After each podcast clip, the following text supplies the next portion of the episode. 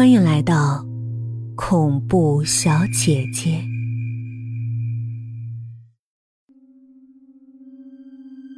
脱了裙子和内裤，我赤裸下身，站在马桶旁边疯狂涂药，害怕到极点，几乎瘫软。我的臀部骨沟、小腹和三角区密密麻麻生出可怕的疙瘩，绯红。肉突溃烂，痒痛难耐。一挠，破皮肉烂，流出血和黄色的脓水，散发恶臭。我不敢再碰，拿药膏厚厚涂抹一层。这药似乎不见效。我撕开脖子上的纱布，用化妆镜照看脖子，只见药膏混合脓血，糊成一堆。好像馊臭的八宝粥，泼洒在皮肤上。红黄绿黑，污秽惨不忍睹。我的心沉到深渊。不是螨虫引起的皮肤病，我被某种细菌感染了。他在报复我，他在报复我。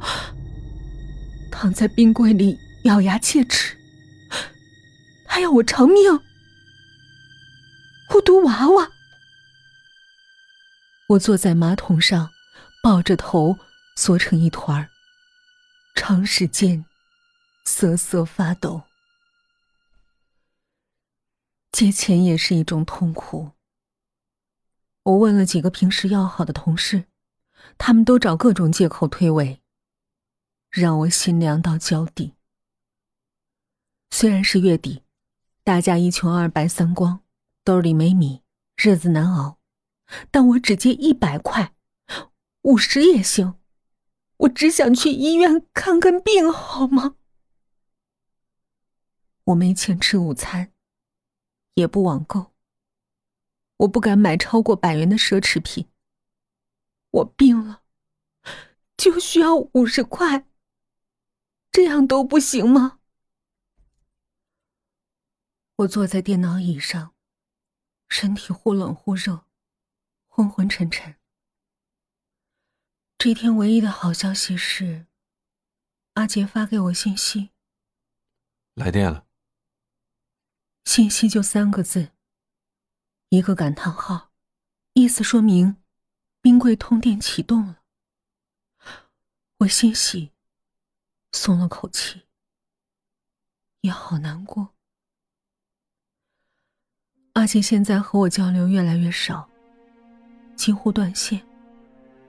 以前我们确实沟通无极限，人离开，但心连着，差不多每隔半小时联系一次，QQ、短信，闲聊几句。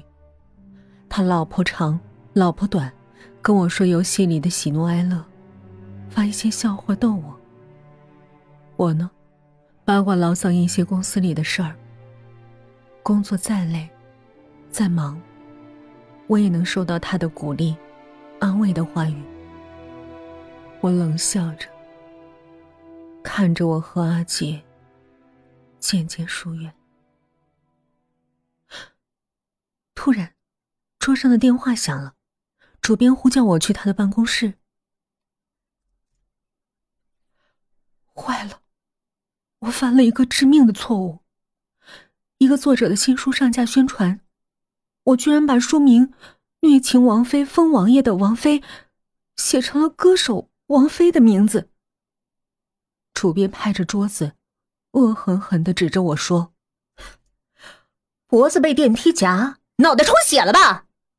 还是被男朋友抛上天三次，只接到两次啊？”你想不想混了？他这话歹毒，我无语难过。可当月奖金。主播厌恶的挥挥手，赶我走。他皱着鼻子嘀咕：“臭死！”我拖着沉重的脚步挪回岗位，扫眼公司，看到有人闷笑，有人装着若无其事，但目光鄙视。他们都听到了主编的吼叫声，个个幸灾乐祸，没人同情我。